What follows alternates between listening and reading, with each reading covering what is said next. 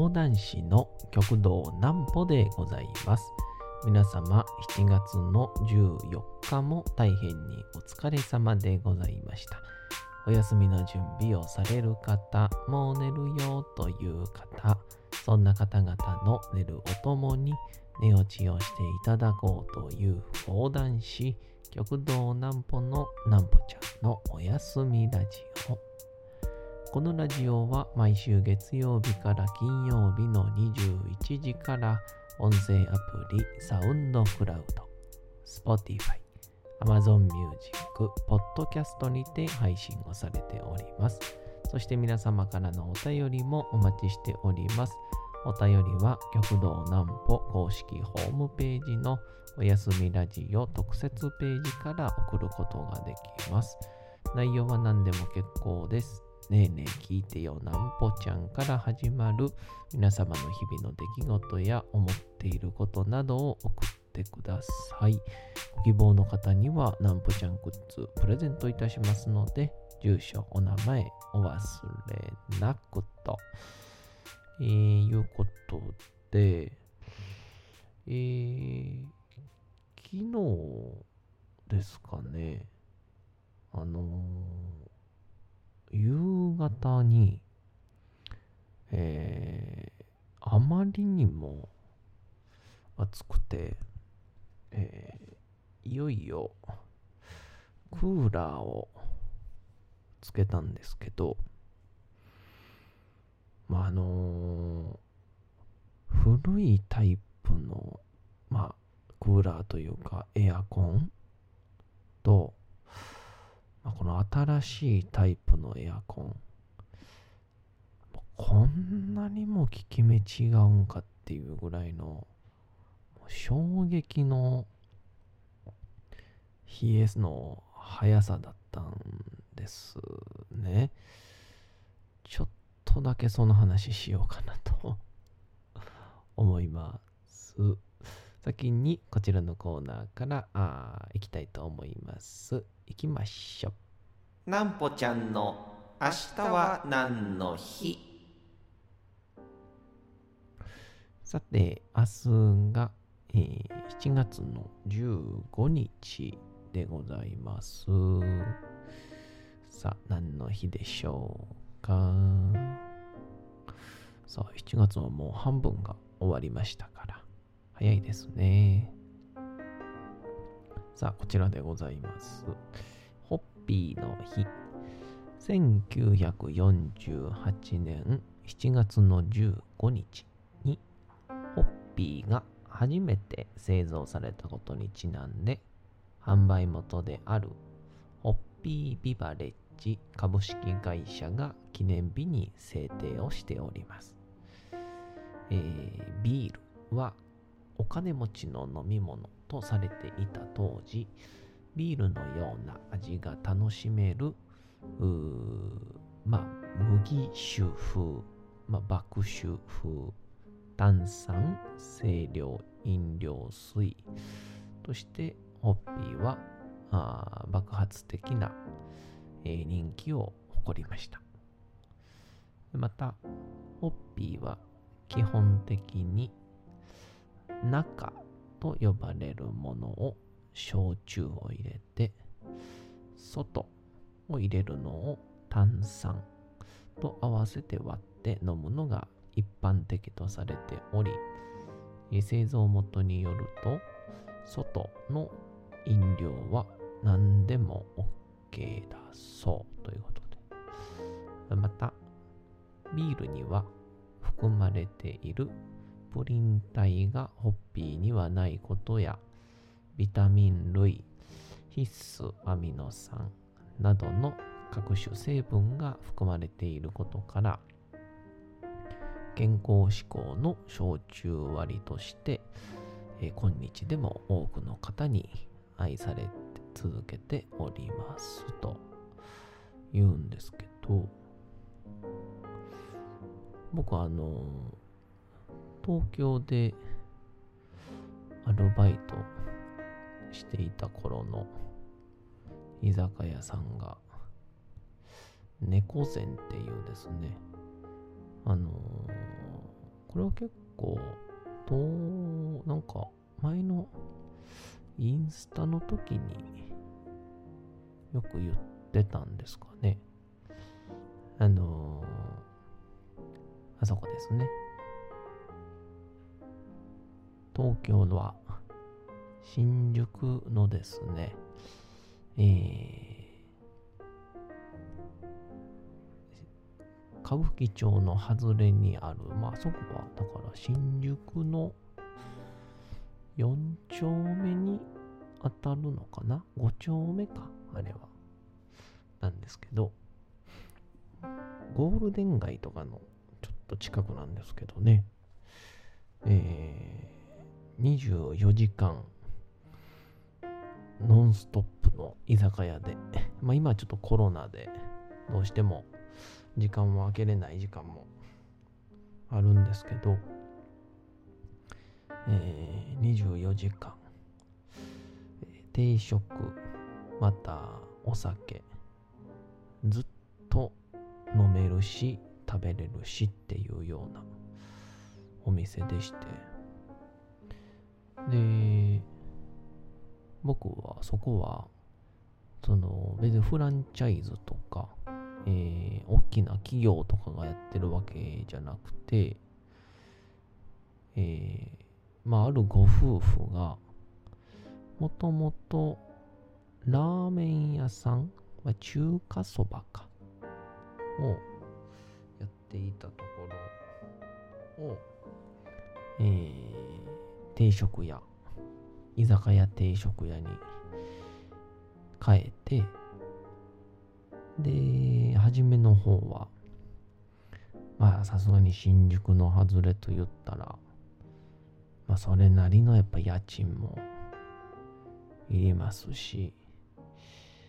あとは、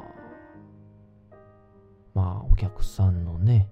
えー取り合いっていうので、まあ、なかなかお客さんも定着しないっていう中で、まあ、従業員をね、雇うお金もなかったのか、ママさんとマスターの2人だけで切り盛りしてたそうなんですけど、で、まあ、初めから、まあまあ、お値段はお安かったので、まあ、あの結構夜に、まあ、言葉悪いんですけど、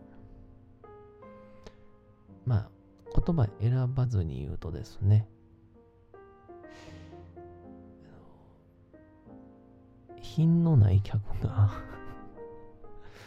あの、金のない、品のない客がね、まあ、東京はホッピー文化ですから、ホッピーを飲みに来るんですよ。で、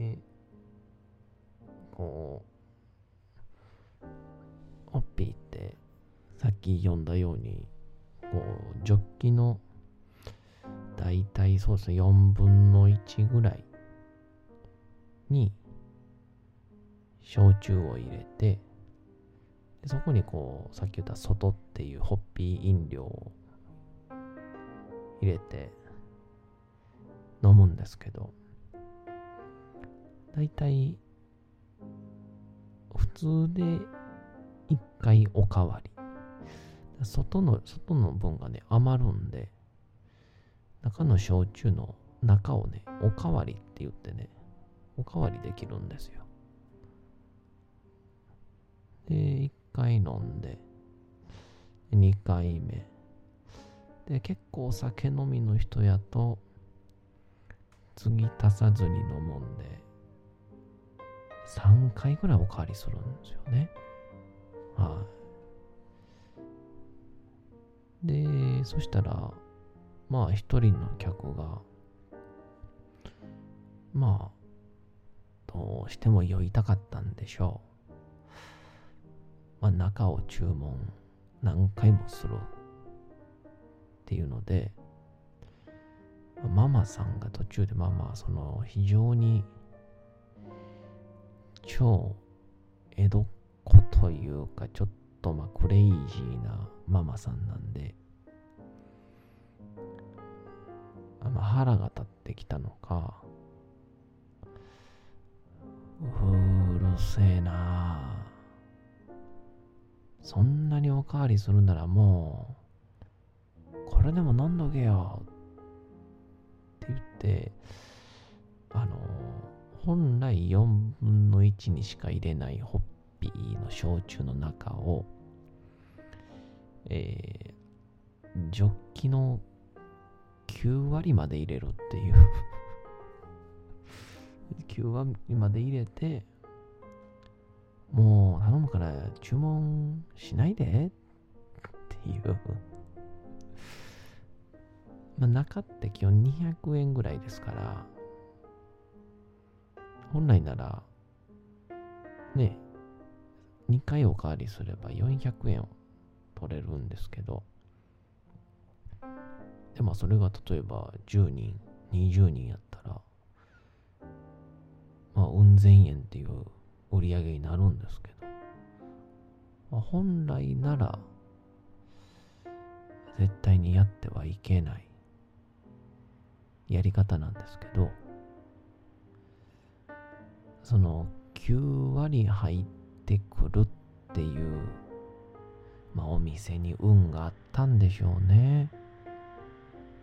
9割入ってくるというのが、瞬く間に広まって、で、また定食とかも言うてやっぱうまいんで、夜はもう居酒屋として大繁盛。で、昼は新宿ですから、サラリーマンたちの昼定食で大繁盛。で、深夜新宿静かになると思いきや、実はあの、歌舞伎町のホストクラブとかって、結構、うん歌舞伎町とかって夜ご飯屋さん開いてないんですよね。まあラーメン屋とかあっても体になとかっていうので、歌舞伎町からちょっと歩けば、そこの猫膳なんで、えーそこでまた、ホストクラブたちのお兄さんたちが、夜中2時か3時ぐらいから朝に方にかけて、定食を食べるという、24時間、客の止まらない、そんなお店になってしまいましたですね。創業当時に抱えた、こうちょっと金額は言えないんですけど、結構な額の借金を定食居酒屋で見事に返済しきって今は大黒字というですね。とんでもないその猫膳のホッピーの話を8分してしまいました。えー、もう寝るよっていう時に酒の話をするっていうですね。まあそんなんであの昨日クーラーをうんまあ何回かこのお友達とか来客があった時にはたまにつけてたんですけど。まあねなんか友達の家に行って暑かったら嫌じゃないですか。なんで基本まあ来客があった時には冷暖房はつけましょうっていうのがなんか僕の心情というかポリシーなんですけどいよいよ昨日からまあ普通に暑いんでねまあさすがにちょっとつけんとしんどいなっていうのでえー、クーラーつけまして、そしたら、あの、まあ僕のイメージ、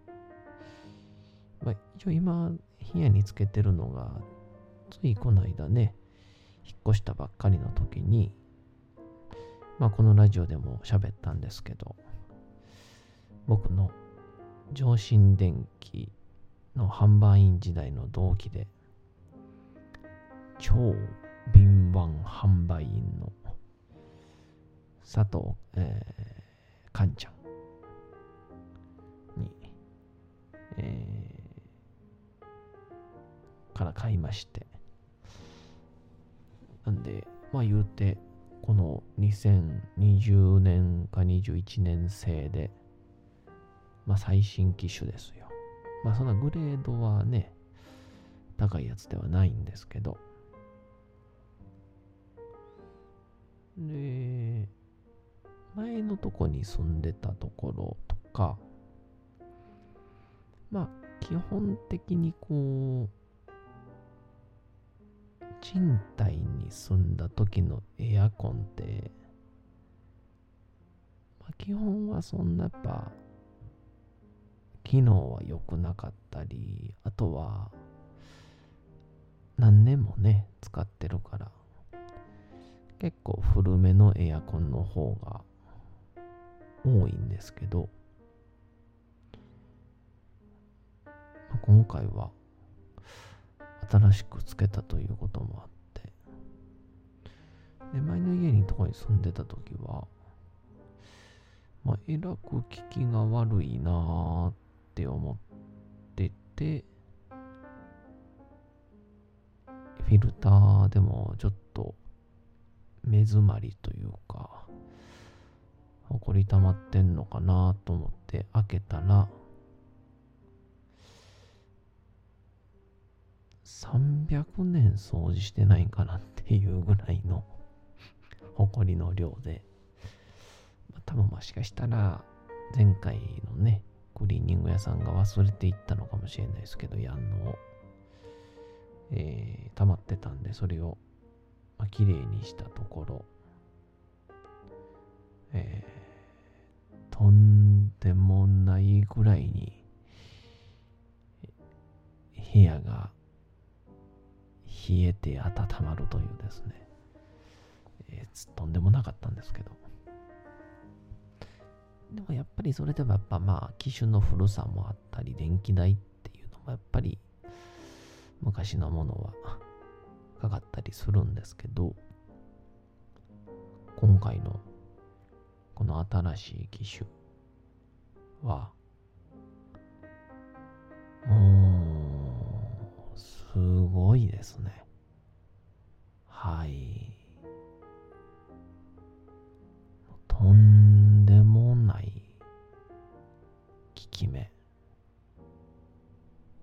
もう、つけた瞬間に空気が一気に涼しくなるっていう。で、もう一個気づいたんが、扇風機を中でぐるぐるぐるっと回すと、あのー、一気に部屋が冷えるっていうことに気づきまして。なんでぜひ皆さん、あの夏場、冷房をつけるときはですね、冷たい空気は下に落ちるという性質を持ってるので、えー、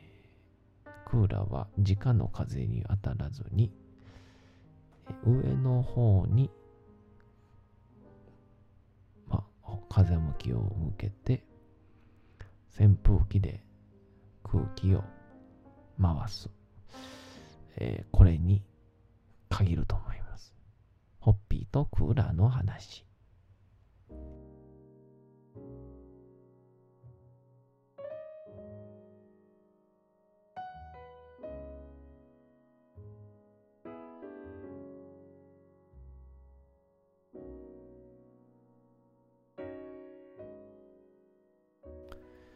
さて、時刻はうとうと朗読会の時間となりました。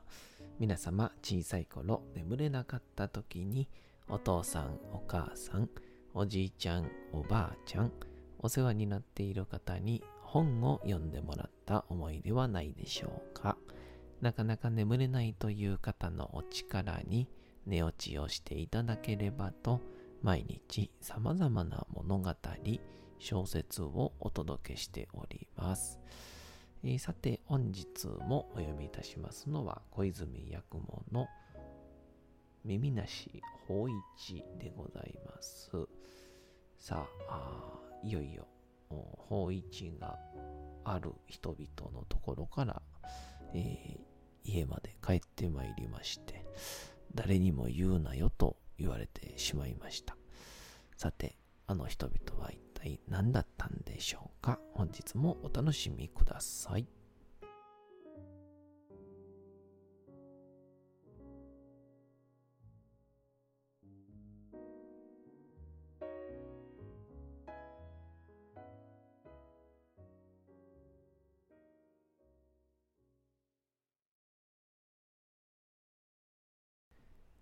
耳なし法一。